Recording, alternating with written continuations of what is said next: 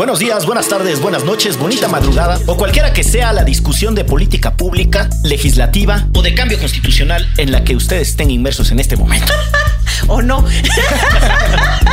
este, pues en esta ocasión vamos a hablar de la ocurrencia del fiscal Gertz de quitarle el mote de feminicidio a los homicidios de mujeres en un país donde se mata diariamente a 10 mujeres por el simple hecho de ser mujeres.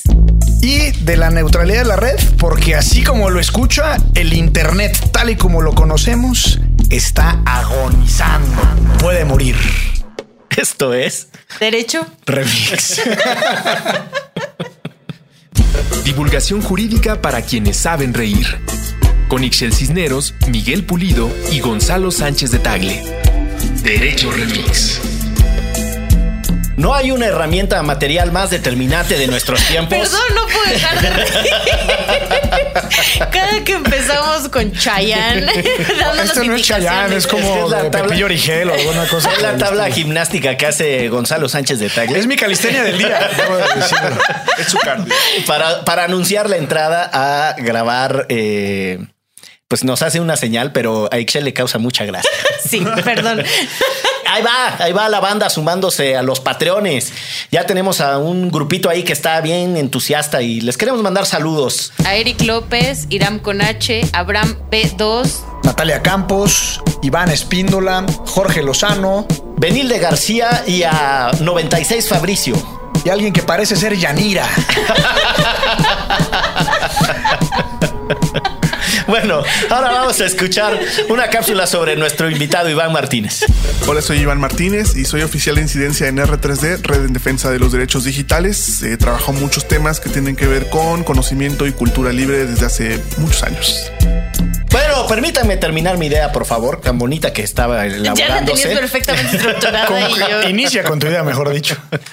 Les decía que no hay una herramienta material más determinante en nuestros tiempos eh, que ni siquiera el dinero eh, como moneda y papel, como el Internet mismo, La internet de las cosas. la Internet de las cosas. Y una de las eh, circunstancias paradójicas que vivimos en estos tiempos es que la red de redes, también conocida como la Internet, que por cierto tuvo un origen en una investigación militar, como ustedes sabrán, en los Estados Unidos, eh, se ha convertido en un espacio que ha liberado muchas cosas, pero también se convierte al mismo tiempo en un campo de disputa que algunos actores se quieren apropiar.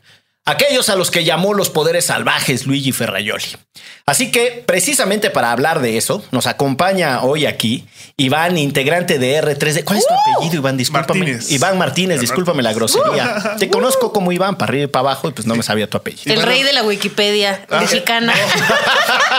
Iván de R3D, ya soy así como, como en la antigüedad de José de Arimatea. Soy Exactamente. Iván R3D. Es, es la. José de Arimatea, padre de Jesús. ¿Eh? Tenía que entrar Gonzalo en el, No, comentario si no escuchan y alguien sacó de onda con lo de Arimatea, bueno, así se le conocía al buen Pepe. Ver, Pater putativus. Exactamente. Claro, Pepe, claro. Cambiaremos Pepe, el tema Pepe. ahora a la vida, el Claro. Jesús histórico. Bueno. Entonces, en este episodio que hablaremos de Internet y religiones, eh, Hay muy buenos memes de Jesús en internet, muy buenos. Muy Hay un personaje además aquí en México que es un Jesús que aparece en todos lados. Ahí luego les paso la cuenta de Instagram. bueno, muy luego, divertida. luego las rolas. Eh, resulta que, entre otras cosas, eh, en un país que tiene muchas transformaciones constitucionales, como es México, en 2013 hubo una cadena de reformas. Ustedes recordarán cuando aquella portada de la revista Time con Enrique Peña Nieto posando en así como de perfil de tres cuartos. Con, Qué mucha, oso, con ¿no? mucha gallardía, Con ¿no? mucha gallardía. sí Los de la revista Time no se habrán este, alguna vez arrepentido de haber hecho eso. Yo creo que sí se han de. Sí el les ha editor dado su rubor, ¿no? de haber dado fuchicaca. Pero lo hacen continuamente, ¿no? Sí, qué o sea, que ya creo que Ya es exacto, más bien creo que es una más para su Sí, pared sí. de la Ese- vergüenza. Ese músculo ya lo tienen bien trabajado, ese cuero ya lo tienen bien, bien gruesote. Pero bueno, el punto es que Peña Nieto apareció en esa revista, entre otras cosas, porque el artículo que contenía la. Porque iba a salvar a México, decía sí, la sí, portada. sí. Exactamente, era sobre las grandes transformaciones y las llamadas reformas estructurales. Vino acompañado además de una publicación en, en el Financial Times, si mal no estoy, de otro artículo firmado por Peña Nieto que todo el mundo sabe que en realidad lo escribió alguna otra persona, en donde hablaba de un conjunto de reformas. Porque no puede hilar dos No había, frases. no había manera. Y, y en ese conjunto de reformas hablaba de la reforma educativa, la reforma perengana, la supuesta reforma laboral, eh, La energética. la energética. Y hay una de la que se escribió poco o se le prestó muy poca atención, que fue la reforma en telecomunicaciones, que entre otras cosas trajo la transformación, y usted lo sabe, eh, el abogado más laureado de diversas latitudes y con la pluma más prolífica de esta mesa, que eh, surgió un órgano regulador o se transformó un órgano Pero regulador. quiero déjame dar un, un autoanuncio. Lo sé de sobra porque tengo un libro publicado sobre la reforma de la Constitución en materia de telecomunicaciones, editorial Tirant Le Blanche, eh, con José Julián Domínguez. Tú amigo aquí, sin duda puedes hilar dos frases sobre el tema. No habrá sido él el que. Ah, Gonzalo se le Sí, escribió a. Peña Nieto. No, no, vaya, no. vaya. Es un anali- Eso es un análisis constitucional de la reforma. Y justo por eso decía que nadie es más prolífico que Gonzalo y que sabe de sobra el resultado de esa reforma en telecomunicaciones. El cambio en la naturaleza jurídica de uno de los reguladores, que era el IFT, el Instituto Federal de Telecomunicaciones, le trajo obligaciones de mucho tipo, de vamos, tenían casi que hasta que ver de qué tamaño eran los celulares. y Harta si- chamba. Y si se podía o no eh, cambiar de compañía de televisión por cable y un montón de otras cosas. Una de esas reformas tiene que ver con Internet. Tenía eh, el Estado mexicano en su conjunto el compromiso constitucional de actualizar, por así decirlo de manera muy sencillita, las reglas con las que funciona el señor licenciado Internet o la señora es, es la Internet, ¿verdad? Es La femenino. Internet. La señora Licda Internet. Y ahí, ahí Iván nos va a explicar en qué está el merequetengue de este país, en qué estamos, vamos para arriba, vamos para abajo, vamos para atrás, vamos para adelante. ¿Qué Pues- está pasando con la Internet? Ahí es donde está. De hecho, es curioso porque para abonar al podcast y, y mucha gente que nos escucha sabe de estas cosas y le va a encantar saberlo. Pero bueno, la, la propia ley Telecom es como el, el mito fundacional de R3D. O sea, R3D nace en este contexto de discusiones.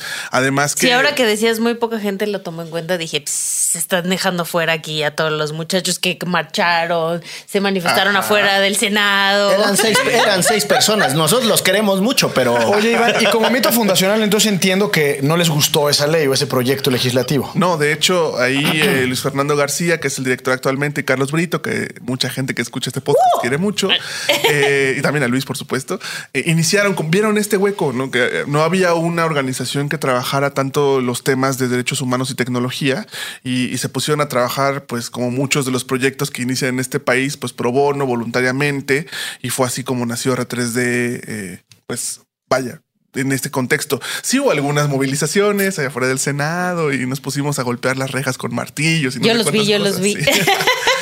Y además era muy curioso como, como sacar a la gente de, de las pantallas a las calles, ¿no? Sí, sí hubo ahí como un fenómeno extraño. Y, y- y nada más para contextualizar, ¿estuvieron en contra de la reforma de la Constitución o de la ley de telecomunicaciones? De ambas y por o de ambas y por qué. Yo creo que hubo un frente amplísimo, ¿no? Social, como que mm, eh, yo supongo, y eso es una sola una inferencia para la cual no tengo pruebas, eh, de que también el, gobierno de Peña tenía un poco claro de que muchas personas se iban a oponer a las reformas y también esa segmentación iba a agotar los esfuerzos porque continuamente se hacen alianzas sociales de vamos a luchar contra el contra esto que tiene que ver con el agua o contra el contra una cuestión meramente territorial, pero acá lo que recuerdo de esos años es que estábamos fragmentados y cada quien tuvo que tomar una, una, una reforma diferente en las luchas, ¿no?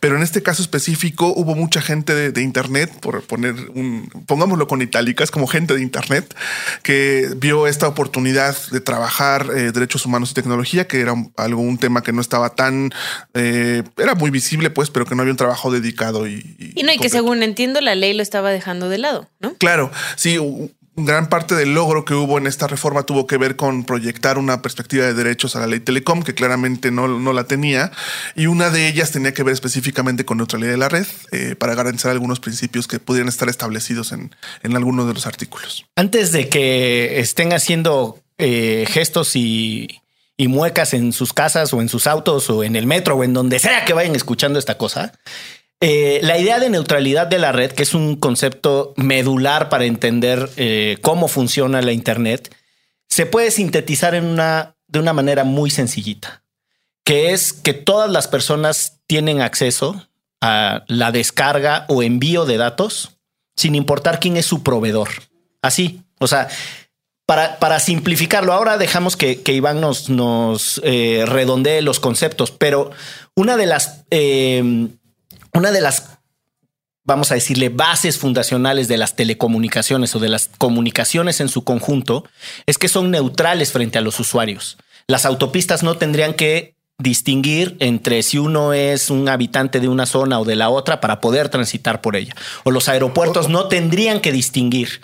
Dicho de otra forma, o en términos negativos, no se puede discriminar Exacto. al, al- a aquella persona que quiera utilizar los servicios de telecomunicaciones o de Internet para difundir información o lo que sea. Y Claro. justamente lo que no haría la neutralidad de la red es sí discriminar, ¿no? Eh, sí, justo voy a aventarme una mini parte técnica. Eh, quizá muchas, muchos de quienes escuchan eh, no tengan como muy claro el hecho de que casi todo Internet es cables. No mucha gente, si tú le preguntas cómo, cómo viaja Internet o cómo funciona Internet, te dice satelitalmente o el Wi-Fi, no lo, asumen como una cosa inalámbrica cuando el 95% de los procesos de Internet tienen que ver con cables. Es muy poca la parte inalámbrica.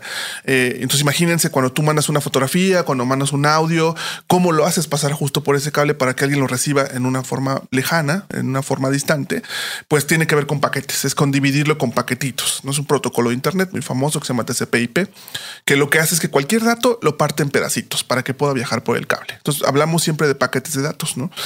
Em, cuando eh, hay ciertos principios que deben garantizar los proveedores de acceso a Internet, que tiene que ver con que esos paquetes viajen de la, sin discriminación. Hay de hecho un principio que se llama agnosticismo de Internet, que me encanta el concepto. Órale. Esa, por eso, esa por eso palabra, estábamos es, hablando de José de Arimatea. Sí, esa palabra es como para Gonzalo. Claro, lo empe- empezamos a suavizar al inicio del podcast.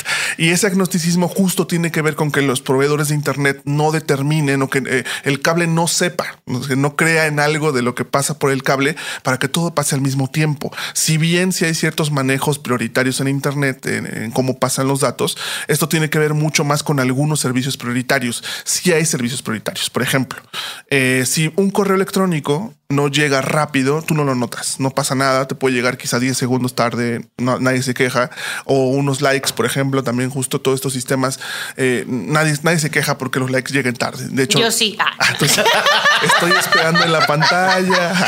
Estoy así viendo la pantalla. ¿Cómo no he tenido Así like? tiene sometido a su marido. ya Oye, pusiste no like, diste like. eh, no- y no ha lle- ya le puse, pero no ha llegado.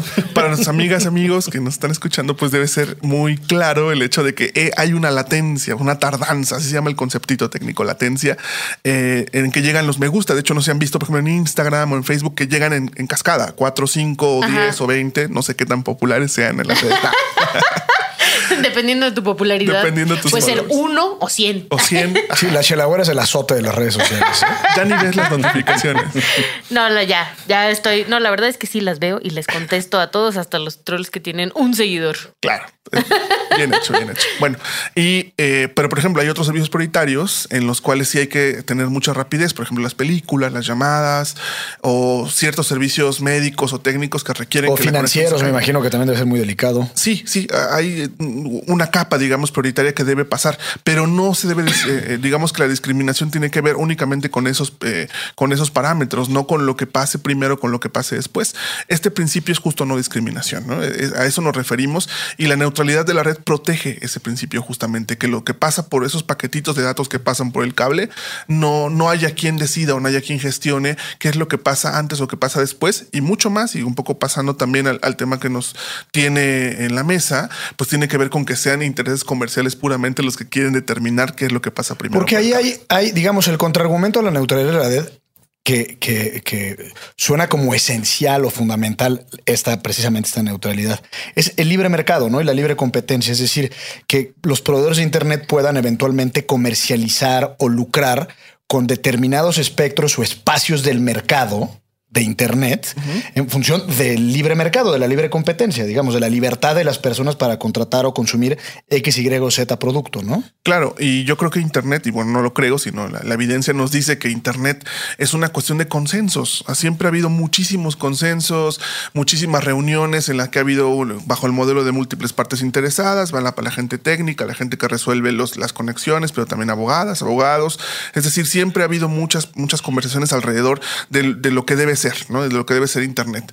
Y sí, en efecto, o sea, hay una cuestión de libre mercado que determina mucho cómo, cómo podrían ofrecerse eh, eh, o hacerse mejores paquetes de ofertas, cómo pueden maximizar las ganancias, porque al fin y al cabo es lo que nos dicen las empresas todo el tiempo. O sea, a mí lo que me interesa es ganar, ¿no? Ganar mucho más y, generar mucho más lucro. Eh, pero mencionaba que ha habido mucha conversación y ha habido muchísima documentación e investigación alrededor del hecho de que Internet no es solamente negocios. Es algo que las empresas, de hecho también en las propias consultas que hubo en Estados Unidos, en la India, que ya tuvieron estos temas también en su momento, pues es lo que las empresas realmente no han sabido refutar, que Internet al día de hoy en este momento de memes y en este momento de conocimiento disponible, de plataformas educativas, de estrategias estatales que, que están completamente determinadas y estructuradas a partir de Internet, pues se nos hace realmente una broma, una mala broma que nos digan que Internet es un asunto solamente de negocios y libre mercado. De hecho, ah, dale usted, por favor. No, no, lo que te iba a decir es que, de hecho, esta es una discusión que tiene su antecedente en cómo se regulaban a las grandes empresas eh, televisoras. No es la primera vez que la idea de libre mercado frente a la idea de derechos colisiona bien gacho. Eh, al inicio yo mencionaba esta noción de los poderes salvajes de Luigi Ferraioli, que de hecho tiene un texto corto muy bonito que se llama Las libertades en los tiempos eh, del, si mal no estoy, es del neoliberalismo, algo así se llama el texto, es muy cortito. Y ahí precisamente pone eh, de manifiesto lo que había sucedido en Italia con la llamada ley Gasparri y la acumulación de poder por parte de las televisoras que terminó en el poder eh, espantoso que tuvo Silvio Berlusconi. Y algo similar creo que veintitantos años después regresa a la mesa con la discusión entre los proveedores de servicios de Internet que se quieren mandar a sí mismos y hacer lo que se les pega a su regalada gana, y otro conjunto de actores que dicen, espérate, porque las ideas viajan por ahí, las posibilidades de participación política viajan por ahí, para decirlo sencillo, ¿no? La libertad de expresión tiene todo que ver con lo que tú crees que es solo un modelo de negocios. Y mucha gente pensamos que Internet es un habilitador de derechos, de muchísimos derechos, de, el derecho a la cultura, el derecho a la información, eh, también incluso derechos sexuales y reproductivos. Ahora tienen una batalla decisiva en cómo pueden comunicar ciertos mensajes a personas a las cuales no, no se podía alcanzar. O sea, yo no imaginaría, por ejemplo, eh, no sé, la, lucha por el aborto en un estado como Guanajuato sin Internet. O sea, cosas como esas eh, que, pasan el día de hoy. No, y la idea, entiendo, es que según las empresas, lo que quieren es poder controlar justo qué pasa y qué no pasa, ¿no? O en qué momento pasa o con qué velocidad pasa. Y eso es lo que nos está preocupando en este momento. Por eso otro de los riesgos tiene que ver mucho con la transparencia y con la en cómo las empresas van a rendir cuentas, porque queremos justo que nos expliquen y, lo pueden hacer a nivel técnico, porque siempre es, eso pasa y eso quizá condiciona mucho la conversación. El hecho de que el IFT y las empresas, de hecho, si ustedes ven el sitio del IFT, la consulta tiene ahí como industria, como un, como un discurso, como una a nivel visual y a nivel también de cómo traman sus textos, de que esto solo es un asunto entre, entre empresas y el regulador. Y además... Y todos los usuarios que vamos fuera. Claro, claro. Y, es también muy, eh, eh, ¿cómo decirlo? Es, es, notorio que, la propia campaña del IFT durante años es hashtag soy usuario, que nadie usa el hashtag además, pero todo el tiempo están ahí hashtag soy usuario. Y, bueno, pues ahora queremos y ahora no están tomando los usuarios en cuenta. A lo que se refiere Iván cuando dice la campaña en el IFT, etcétera, es que precisamente derivado de las reformas constitucionales surgió la obligación de regular ciertos principios en materia de Internet. El artículo los del 145 y 146 establecen cuatro principios que es libre elección, no discriminación, privacidad y transparencia. Eso ya está ahí en, las leyes. Y también pues suena extraño que ahora con esta consulta lo estén, no sé si deliberadamente, pues poniendo a competir, porque si tú ves el anteproyecto, estos cuatro principios no están del todo expresados. Y el anteproyecto al que se refiere es precisamente porque para avanzar en la regulación, eh, el IFT ha seguido un protocolo que han seguido otros órganos reguladores en otras partes del mundo, que es abrir a consulta, ¿no? Bajo la lógica de que estos son procesos participativos y que la mejor manera de llegar a una toma de decisión de política pública es escuchando a la ciudadanía, pues entonces se embarcan en esta idea de consultar a la población qué tipo de regulación específicamente en materia de neutralidad de la red tendríamos que tener. Pues hay que hacer un paréntesis porque la IFT, siguiendo mejores prácticas internacionales, no sé si específicamente en este caso, consulta todos los años, por ejemplo, en la asignación de frecuencias del espectro radioeléctrico. Suena súper sofisticado y es lo único que sé de sofisticado del tema. El espectro, no, el espectro radioeléctrico de alguna forma es lo que no son cables, ¿no? O sea, lo que vuela en el aire, digamos, los, las carreteras de la información. Y tienen ciertas asignaciones preferentes o ciertas utilidades.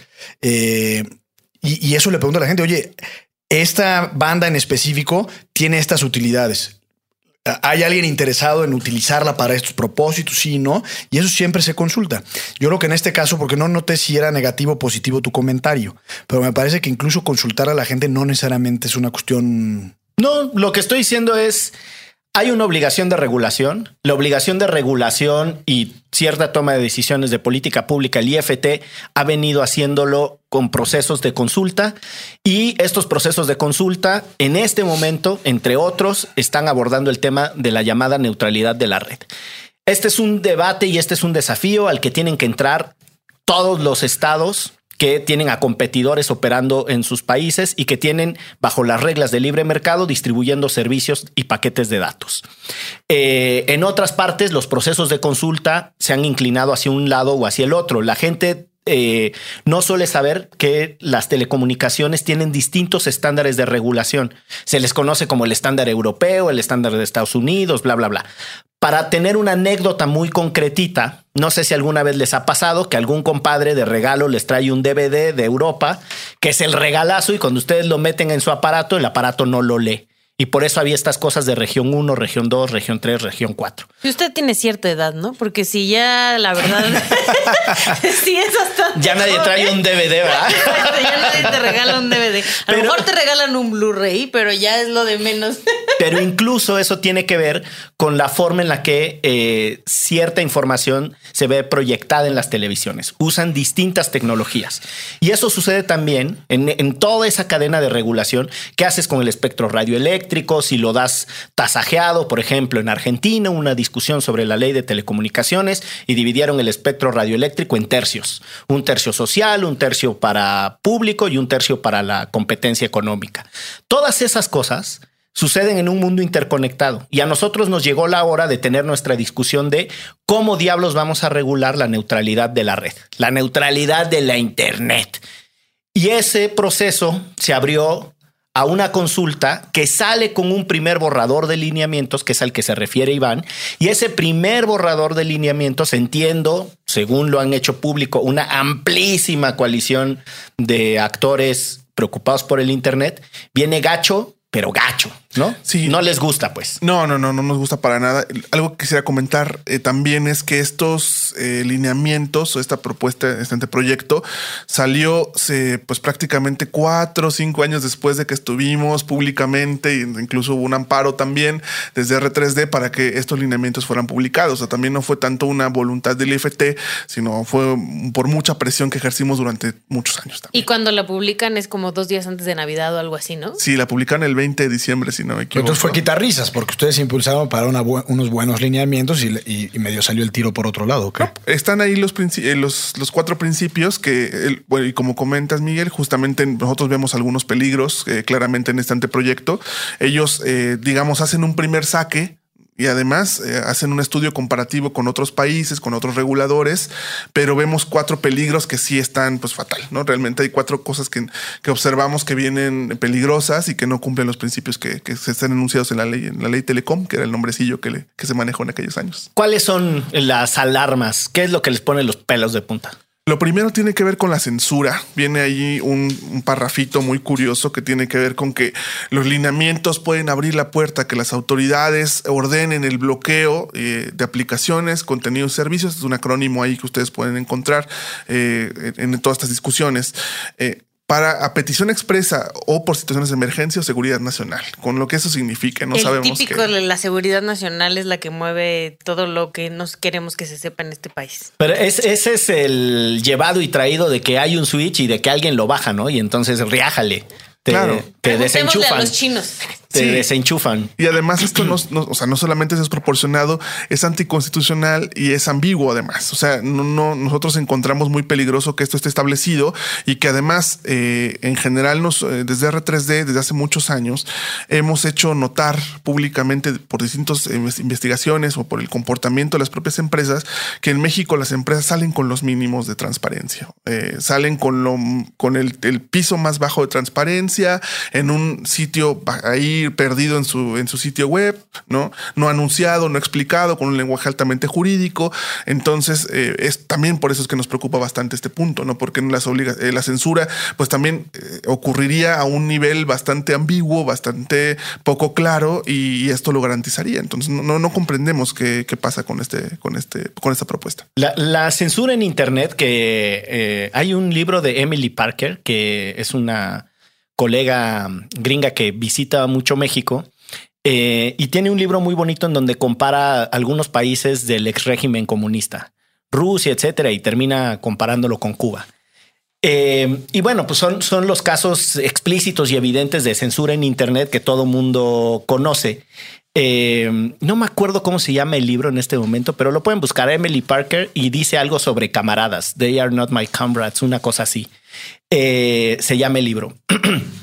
Pero hay otro libro que me parece igualmente fascinante de Tim Wu, que es un profesor de Columbia, de una universidad que está en Nueva York, que en realidad eh, trata precisamente de esta otra dimensión, como los otros incentivos de censura, de censura sutil, que están a propósito de tecnicismos como la neutralidad de la red, quién accede, la diferencia entre cómo te entregan la información o eh, quién puede subir o bajar el switch. De hecho, el libro se llama, el de Tim Wu se llama The Master Switch.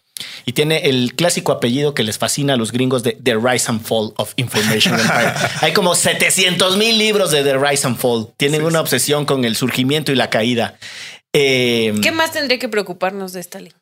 Eso, bueno, solo mencionar que Tim Wu es como el, el quien desarrolló este concepto de neutralidad de la red en 2002. Sí, para mayor referencia, pues ahí pueden dar la vuelta con. Eh, sí, sí, con estos, con todos estos términos.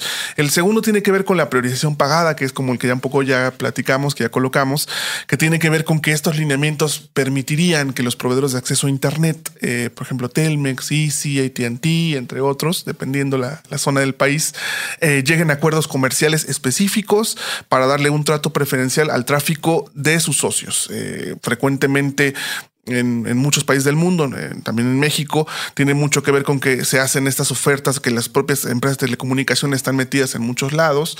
Eh, por ejemplo, el streaming de películas es el nuevo Exacto. negocio, ¿no?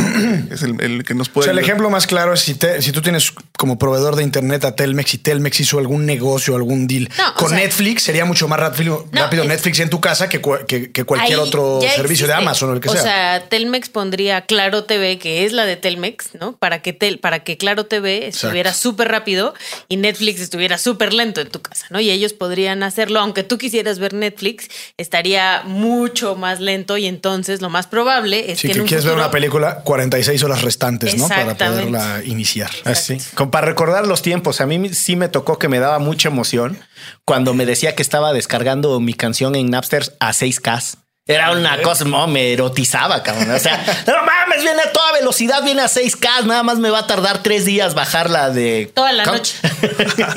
la de Mr. Jones de Counting Crows. Claro, y esta priorización pagada pues eh, tiene muchos efectos colaterales, ¿no? El hecho no solamente de tener eh, acuerdos que de, el principio se llama degradación, justo que la, que la red corra más lento porque un paquete de datos específico detectado como un, una cosa que no corresponde a los socios comerciales de la empresa, pues pase más lento por el cable también tiene mucho que ver con desincentivar, que además es algo que les encanta a ellos hablar todo el tiempo a las empresas de telecomunicación, pues desincentiva justo la innovación, ¿no?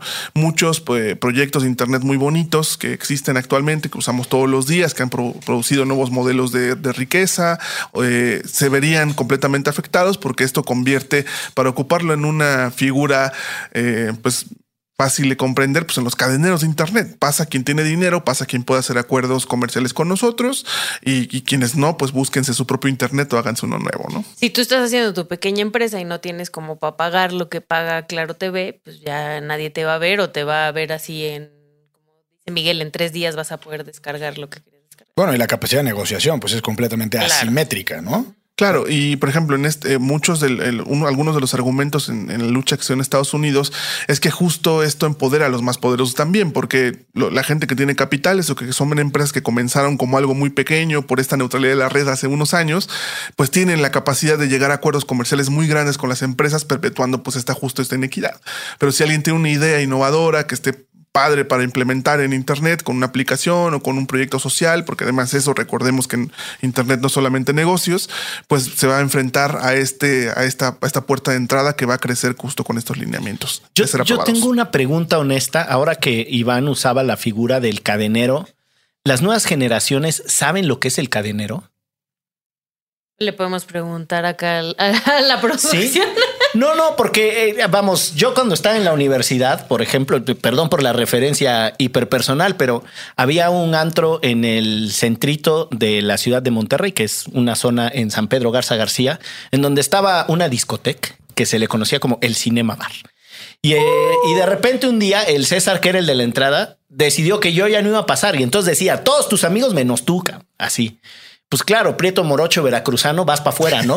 y entonces eh, yo recuerdo que cuando vine a vivir a la Ciudad de México, pues la idea del cadenero ya estaba en desuso. O sea, el 2002, 2003. No sigue existiendo el cadenero. ¿Sí? Sí. O sea, yo lo que veía es que te formaban y entonces pasaba una muchacha y a ti te daba un descuento del 100% y a los otros les cobraban 400 pesos de cover.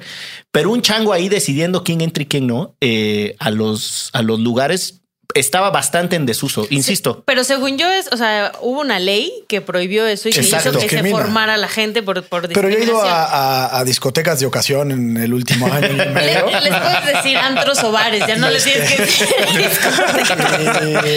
y sí, claro, y sigue siendo exactamente la misma dinámica. Sí. Así el de César, César, somos dos. Sí, había uno épico en Acapulco, en el Alebrije, cuyo nombre es Azael. Pero según yo creo que te, o sea, te sigues formando, pero pasa más rápido. En este caso pasaría más rápido Gonzalo, lo siento que tú, Miguel. Obviamente, pues el rubiecito siempre lleva las de ganar. Sí, pues el, el ojo celeste. Y bueno, no, que- no queremos, no queremos cadeneros para el internet. ¿Qué otra, qué otra amenaza? Eh, la, se- la tercera amenaza tiene que ver con una invasión a la privacidad, eh, porque hablamos justo de esto del cable que pasa primero por el cable y queremos que las empresas nos expliquen o la, cómo le van a hacer justo para eh, supervisar lo que pasa por el cable para decir esto es Netflix, esto es Claro Video, esto es Blim, ¿Cómo le van a hacer o, cuáles son las tecnologías que utilizan para poder monitorear el tráfico de Internet sin que esto represente un, riesgo a la privacidad? No tenemos una respuesta clara todavía. que es un gran problema. Sí, sí, que, no- que queremos que nos cuenten, ¿no? En este ánimo de, de transparencia, de, en este ánimo de, de que las cosas queden claras, que nos digan cómo supervisan el cable sin inspeccionar los paquetes a nivel profundo para que esto no represente un riesgo para las personas. Ha, ha habido muchos antecedentes de cómo se hace vigilancia a la actividad de las personas a nivel de infraestructura. Hay casos emblemáticos, de hecho. Y es que eso, o sea, cuando pueden investigar eso, te pueden investigar la vida, lo que ves, que cuáles son. Y hay ahí la razón de por qué te aparece el anuncio de lo que estabas pensando en Facebook, ni siquiera algo que, o algo que dijiste en voz alta. Pues ¿por qué? Porque desde ahí te están este, espiando. Las revelaciones de Edward- Snowden justo hablaban de eso, ¿no? que, que se hace una vigilancia masiva de todo el tráfico de Internet en la cual como que obtenían algunos patrones, si bien no, algunas cosas eran cifradas, otras no, pues de ahí obtenían por dónde venían algunas de las, de las, de las actividades sociales a nivel masivo. Entonces esto es posible, por supuesto, con la colaboración de las empresas. A, propósito de, de la vigilancia a partir de la infraestructura, les recomiendo muchísimo el artículo de, de Walter, no, no, de Walter, no, Walter King, eh, que se llama If You Are Not Paranoid, You Are Crazy. Cuando vino eh, Paulina Gutiérrez de Artículo 19 a hablarnos de gobierno espía, hablamos de ese artículo. Se fue publicado en la revista The Atlantic. Ahí lo vamos a dejar para los Patreons en la bitácora de Derecho Remix para que tengan una lista de contenido bonito al cual No, darle seguimiento. Vean la película de Snowden, que además está en Netflix. No necesitan nada más que poner su Netflix y verla para darse un poquito de cuenta de lo que puede pasar. Yo el semestre pasado se lo puse a mis alumnos, no tenían idea, o sea, viven en Internet y no tenían idea de todo lo que podían estar compartiendo y todo lo que les podría pasar este, por estar haciendo cosas en Internet. De verdad, vean esa película. Uno no los quiere asustar, nada más ahí. Dense un quemón. Exacto. Y el, la cuarta baraja del póker de las amenazas. Como en muchos otros temas, la opacidad y la impunidad. Eh, queremos que los lineamientos contemplen o que los- esas futuras reglas de Internet contemplen suficientes medidas de transparencia y monitoreo para evitar eh, y en su momento sancionar también que las empresas no violen la neutralidad de la red. Queremos mecanismos técnicos y mecanismos eh, también en los lineamientos que nos eh, garanticen que las empresas no están haciendo en lo oscurito esta gestión de tráfico. Hay mucha gente que nos ha dicho en la consulta, esto ya lo hacen las empresas, solo que no hay lineamientos que lo, que lo sancionen. Ahora, lo gacho es que está este anteproyecto puesto a consulta que el resultado del amparo por omisión regulatoria que ganó R3D, que de eso también ya hemos hablado, la innovación de los amparos que obligan a quien emite leyes o emite regulaciones a que hagan su chamba y dejen la hueva de lado. Eh, la mala Las organizaciones obligando al Estado a que haga su chamba. Exactamente. Eh, la, la mala cosa es que no viene tan chulo como uno quisiera, como decía Gonzalo, salió ciertamente el tiro por la culata. La buena es que está esta consulta abierta, que la banda se puede poner las pilas dependiendo cuándo escuchen este episodio. Sí, yo quisiera hacer una reflexión en mi calidad de abogado más laureado de esta honorable colonia.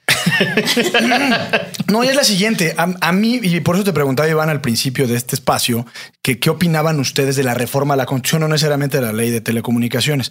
Porque yo creo que del enorme paquete de reformas estructurales es la más rescatable. Y por varias razones. En primer lugar, porque las telecomunicaciones, que es el Internet y la tele de paga, que digamos más o menos es la clasificación, y la radio y la televisión se hicieron servicios públicos de interés general. Y entonces en esa dinámica, pues ya hay un interés regulatorio, no solo a partir de condiciones o, cuestiones de mercado, sino de provisión de- del servicio en función de lo que libera ese servicio, que son derechos. Puede ser a la salud, a la información, etcétera. Y otra parte muy importante es que en el artículo sexto de la Constitución se garantizó el derecho a la información, no a la información como la hemos platicado mucho en este espacio, aquella que depende o que garantice y protege el Instituto Nacional de Transparencia, sino la información a la cual nosotros tenemos acceso, que es aquella que- que ofrecen los concesionarios y proveedores. Digamos, nosotros en este momento estamos dando información y hay una obligación constitucional de que esa información sea plural, sea oportuna, sea libre, etcétera. ¿Y qué sucede? Que, que, digamos, como reflexión en este espacio, en este programa, ha- se hace un, un esfuerzo gigante con eh, detractores y apoyadores para que esto se garantice a nivel constitucional y llegan ahora eh, ciertos lineamientos que podrían darle en la torre absolutamente a todo. Entonces, yo siempre he insistido en la importancia de la constitución y la importancia de respetar lo que en algún momento se consensa como sociedad, que en este caso es el derecho a la información oportuna y plural. Y termino con esto. Quien depende de quien depende la defensa y garantía de esta información plural y oportuna no es el INAI, es el Instituto Federal de Telecomunicaciones. Pero en el diseño institucional de este instituto hay una, coali- una coalición, no, colisión. Colisión. Eh, ¿Por qué? Porque tiene dos mandatos. Uno es garantizar estos derechos, pero por otro lado, garantizar la eficiencia del mercado.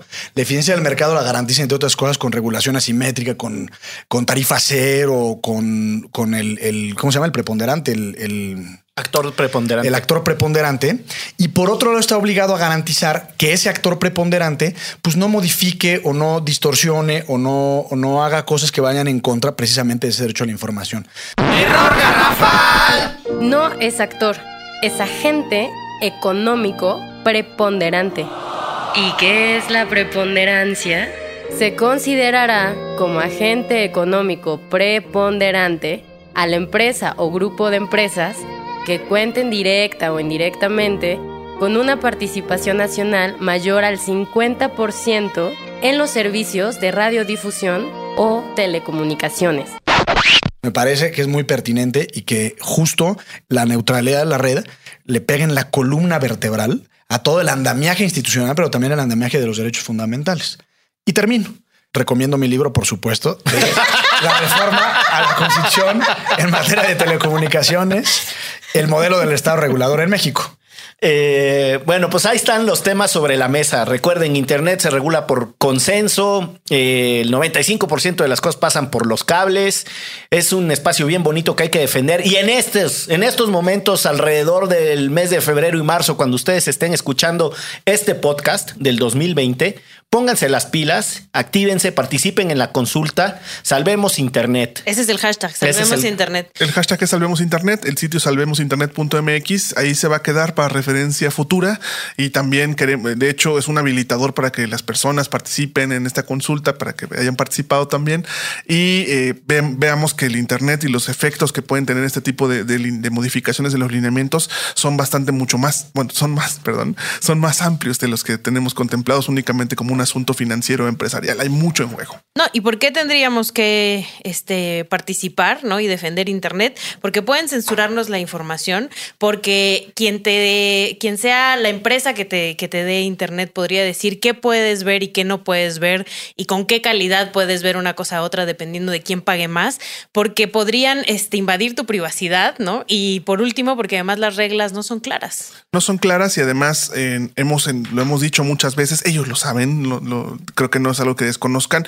Los cambios que pueden ocurrir pueden cambiar Internet de manera irreversible y, además eh, mucho más allá, creo que el, Internet no le pertenece a las empresas en definitiva, es mucho más, sabemos muchos actores, los efectos pueden ser a largo plazo, pueden tener una aplicación bastante amplia y pues con este ejercicio que estamos haciendo, con una coalición de, organizaciones, de empresas, de personas, de colectivos, colectivas también por supuesto, ahí estamos discutiendo y haciéndoles saber al IFT que los fenómenos son mucho más amplios de los que ellos tienen contemplados. Y con esta reflexión nos vamos directo a una pausa y regresamos para hablar de los feminicidios a partir de una bellísima infografía que publicó el día después. Y como no mandamos saludar a Alejandro Gertz. Ayúdanos a llegar a más personas y seguir elevando el debate. Conviértete en nuestro suscriptor en patreon.com diagonal antifaz. Por un dólar al mes tendrás acceso a contenido exclusivo y nuestro agradecimiento en cada episodio. Patreon.com diagonal antifaz. Todo el dinero que recibamos lo reinvertiremos en publicidad para incrementar nuestra audiencia y ser una comunidad más grande. Patreon.com diagonal antifaz. Elevemos el debate. Hola, hemos regresado después de un conteo perfecto de Gonzalo Sánchez de Tagle. Pues nada, fíjense que publicamos una infografía en el día después sobre qué se necesita para que se catalogue el homicidio de una mujer como feminicidio y ha causado un revuelo en las redes sociales. En principio porque hacen muchas preguntas que aquí los abogados este, más laureados, no solo de la colonia condesa, sino los que trabajan en Derecho Remix, nos pueden responder. Y este, pues también porque nuestro fiscal se le ocurrió el chistín, nuestro fiscal general. Que anda muy chistorete, por cierto, muy ocurrente se le ocurrió y además apoyado por el presidente Andrés Manuel López Obrador, pues de que mejor no vamos a catalogar los feminicidios como tal porque pues no podemos resolverlos. Entonces mejor vamos a ponerlos como homicidios todos porque así ya hacemos más fácil la chamba de los ministerios públicos, en lugar de hacer que los ministerios públicos hagan su chamba y puedan demostrar que estas mujeres que fueron asesinadas por feminicidios em, fueron así por feminicidios y no por un homicidio común. Eh, primero una reflexión general muy rápida sobre un tema que ya hemos abordado, perdón, en el pasado, que es eh, el contexto de violencia que sufren las mujeres en México y la particularidad que tiene eh, la violencia feminicida en el sentido de que son crímenes cometidos contra las mujeres por el hecho de ser mujeres y normalmente en su ambiente más cercano. ¿No? Son, suelen ser familiares, parejas, eh, colegas de trabajo, es decir, el círculo más íntimo de, las mujeres es el que las agrede, las asesina. Eh, y esto es relevante porque en un país que está inmerso en la violencia, el argumento ligero, ya lo hemos platicado también en otras ocasiones, de que matan al noventa y tantos por ciento de los hombres y los asesinatos de mujeres no tienen una representación estadística eh, relevante. Que matan más hombres que Ajá, que matan muchos más hombres que mujeres. Eh, que ese es un argumento para decir no tendríamos por qué tratar los temas de feminicidio de una manera especial. El tema es que somos los hombres en nuestra eh, machez tóxica, eh, sí, machirrines tóxicos a más no poder, matando a otros hombres y hombres matando a mujeres. hombres matando a mujeres, además en los espacios, quiero insistir, que suelen ser de confianza y que son los domésticos.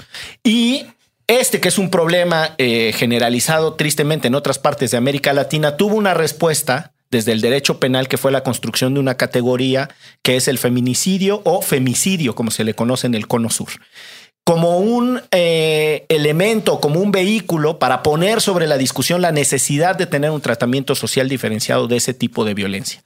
Desde esa perspectiva, me parece que cualquier respuesta que se quiera dar, como lo está tratando supuestamente hacer el fiscal Gertz, a un problema diciendo sí, pero la hipertecnificación del delito nos impide llegar a buenas condenas a pesar de que sí sepamos quién es el culpable, etcétera. Cualquier respuesta que se quiera elaborar tiene que hacerse cargo de todo el contexto por el que surgió la figura legal. Y lo que creo que hace pésimo Gertz, y con esto cierro mi reflexión a propósito de esta discusión, es que no hace en ningún momento una elaboración de los problemas que han impedido que esos feminicidios se investiguen de manera adecuada, cuál es la desconexión de la política criminal y de investigación con la política preventiva, no se hablan, Nada. Nada. Lo que tiene, lo que pasa por la fiscalía no informa ningún perfil de política pública, nada, ni madre, nanáis. Y la tercera cosa que hace fatal es que se presenta en el espacio natural de, vamos a ponerle así, espectáculo del presidente y se suma a una discusión política, me parece a mí, sobajando simbólicamente la autonomía de la fiscalía. Sí, yo creo, eh, voy, a, compartir un par de reflexiones. La primera y lo hemos hablado mucho en este espacio, que la ley no lo es todo, pero cuando menos es el primer paso, el primer peldaño o escalón para reconocer una problemática social. No por el simple hecho, y esto es muy importante decirlo, que esté tipificado a nivel federal o estatal, el delito de feminicidio significa que, por, que como consecuencia directa e inmediata vamos a terminar con los feminicidios. Pero sí es el primer paso del reconocimiento de una problemática social que existe eh, y en esa medida, al señalar algo, le da cierta identidad. No hacerlo significa que no existe y parece un juego de palabras, pero así es. Eh, y lo mismo pasa, digamos, con, discriminaciones, grupos vulnerables, etcétera. Es el reconocimiento de una circunstancia que se da en un, momento histórico determinado, por un lado. Y por el otro, por supuesto, y, coincido y estoy en desacuerdo totalmente con el, fiscal, eh, que ya empieza a ser infame un poco, eh, para mal de nosotros, porque va a estar nueve años además de tratar de hacer todo el feminicidio homicidio o todos los homicidios de mujeres feminicidios, que al final sería un juego de palabras. Porque si hay elementos que son característicos o cualidades específicas de ese delito en particular, es decir, del tipo penal en específico. Que eso es lo que decía la infografía. Claro, y una de ellas es la violencia sexual. Cuando, cuando se analizan los tétricos y terribles casos de feminicidios, muchas veces el hilo conductor tiene que ver con la violencia sexual. Es decir, o fue abusada antes o durante o después de haber sido privada de la vida eh, y eso genera un contexto de investigación y esa investigación es muy importante decirlo. Eh, quizás lleve o no lleve a la persona, al culpable, a la cárcel y que sea responsable por el delito cometido. Pero la cultura de investigación sí puede ser un elemento que coadyuve eventualmente a poco a poco ir terminando con las conductas que están vinculadas con el feminicidio. ¿Y por qué no decirle al Ministerio Público, por qué no haces mejor tu chamba e investigas cuando hay una violencia sexual, lo catalogas como feminicidio y haces bien tu chamba para que esa persona termine en la cárcel, en lugar de decir, híjole, no, se nos complica un montón, mejor vamos a ponerlo todo como homicidio? De, verdad. Y hay una cosa que me preocupa y no, no está directamente o necesariamente vinculada, pero creo que sí hay de dónde cortar, que es la política pública con perspectiva de género de la cuarta transformación. Vemos que ha habido muchas eh, desapariciones de, programas sociales y en cambio este gobierno prefiere hacer las transferencias directas, que puede ser o no ser y ya quien, eh, estaremos o no de acuerdo en el punto. Pero lo que sucede es que la mujer se queda vulnerable frente a, frente a una sociedad violenta y pierde, que es lo más importante para mí, el apoyo institucional del Estado. Pueden ser guarderías, pueden ser cualquier cosa, pero poco a poco estamos viendo cómo la mujer se queda sola ante, ante pues como lo decías tú, el hipermachismo que, que nos caracteriza. Y ese es el caso concreto de los refugios, ¿no? Y la política que había de hacer una alianza, no una subrogación, que es lo que yo entiendo que el presidente no alcanza a asimilar, eh, la diferencia entre subrogar ciertas eh, actividades del Estado era yo no doy educación y contrato a alguien más para que esa persona tenga una escuela. O yo no doy el servicio de guarderías y lo que hago es que la subrogo. En el caso particular de los refugios, era propiamente una, una alianza y eran proyectos de coinversión. Las organizaciones habían desarrollado metodologías, tenían capacidades, protocolos, había un alto grado de especialización y en función de eso recibían una suerte de apoyo que en realidad estaba inscrito en el financiamiento de actividades sociales. No era propiamente un servicio de subrogación. Y cuando desaparecen a lo que el presidente entiende que son todos los intermediarios, pues ahí se van también los refugios. Ahora, ¿había problemas con los refugios? Sí.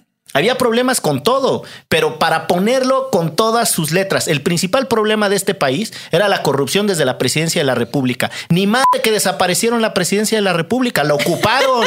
Pues es que a mí me parece una extrema. Si vas a desaparecer todo lo que tenía problemas, empiecen por desaparecer el Congreso y la presidencia de la República. Es que es la política del perro y la pulga. Este gobierno, para quitarle las pulgas al perro, mata al perro. Claro, pero no en todos los casos. Eso, eso es lo que lo hace extraordinariamente particular. Y entonces regreso a la idea que a mí me parece medular de este caso. Necesitamos una discusión seria sobre lo que sí permite y no permite el derecho penal, porque también creo que hay que poner sobre la mesa que el populismo punitivo, la idea de que sanciones más altas o mucha velocidad para encontrar culpables va a resolver un problema, a mí eso también me espanta. En un país como este, lo que necesitamos son fiscales con capacidad de investigación, bueno, con capacidad de conducir una investigación, policías de investigación con capacidad de investigación, fiscales que sepan ir a juicio, jueces sensibles. Necesitamos seriamente resolver muchos de los problemas que tiene en su conjunto el sistema de justicia. De otra forma va a ser muy difícil resolver partes de estos problemas. Y una de las preguntas centrales que tenían eh, los colegas que contestaron a la infografía del día después era si era igual el delito de feminicidio en todos los estados. Y no. A donde queremos avanzar, para quienes no lo saben, es a la idea de tener un código penal único. Y ese código penal único tendría que resolver el tema del tratamiento diferenciado de muchos delitos, entre ellos el del feminicidio. Y en su propuesta de código penal único, lo que al parecer quiere sugerir el fiscal eh, Gertz Manero es que el tratamiento de ese delito en especial tenga resueltos los problemas que le han impedido en ciertos estados, según él, lograr condenas acusatorias. Eso es lo que se interpretó como desaparecer el delito de feminicidio o como decía Gonzalo, convertir todos los homicidios de mujeres en feminicidios, que es un juego de palabras. Yo lo que creo es que vale la pena que si a ustedes les interesa este tema, escuchen a voces autorizadas.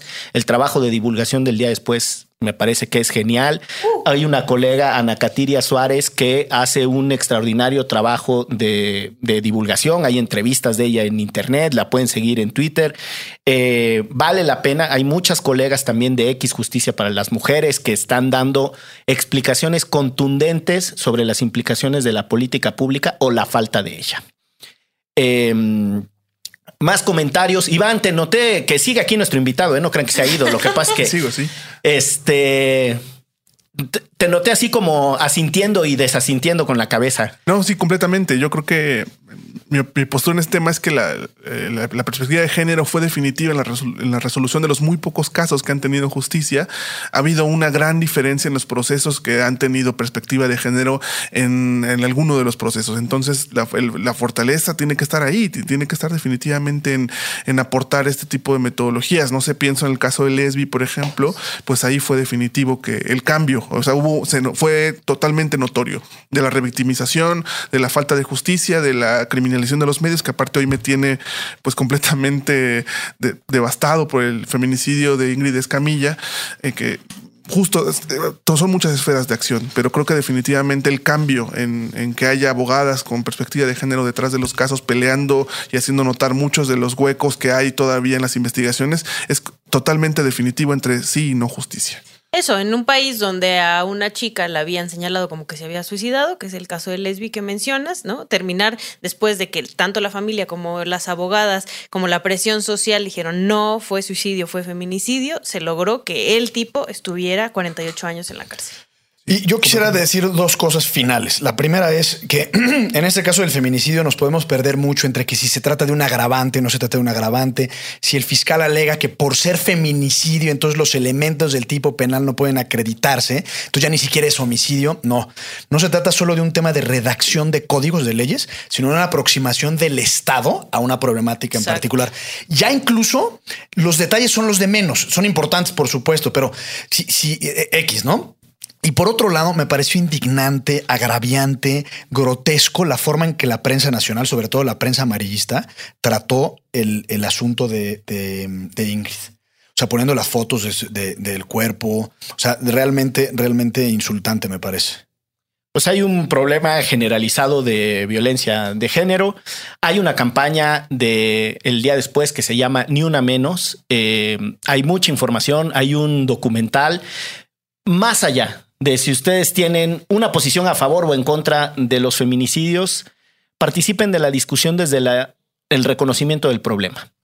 Eh, ah, y pregúntele a sus mujeres cercanas ¿Qué opinan? Hombre o mujer, ¿qué opinan de la violencia, de lo que es salir como mujer a la calle, de si han sufrido alguna vez acoso? Empiecen a platicar con las mujeres, honestamente, antes de aventar el cohete y decir, ah, matan a más hombres que mujeres en este país, platiquen con las mujeres que tienen alrededor en su trabajo, en su casa. Infórmense de su círculo más cercano, infórmense en las redes, infórmense con documentos, participen. Esto fue Derecho Remix. Divulgación jurídica para quienes saben reír con Ixel Cisneros, Miguel Pulido y Gonzalo Sánchez de Tagle. Derecho Remix.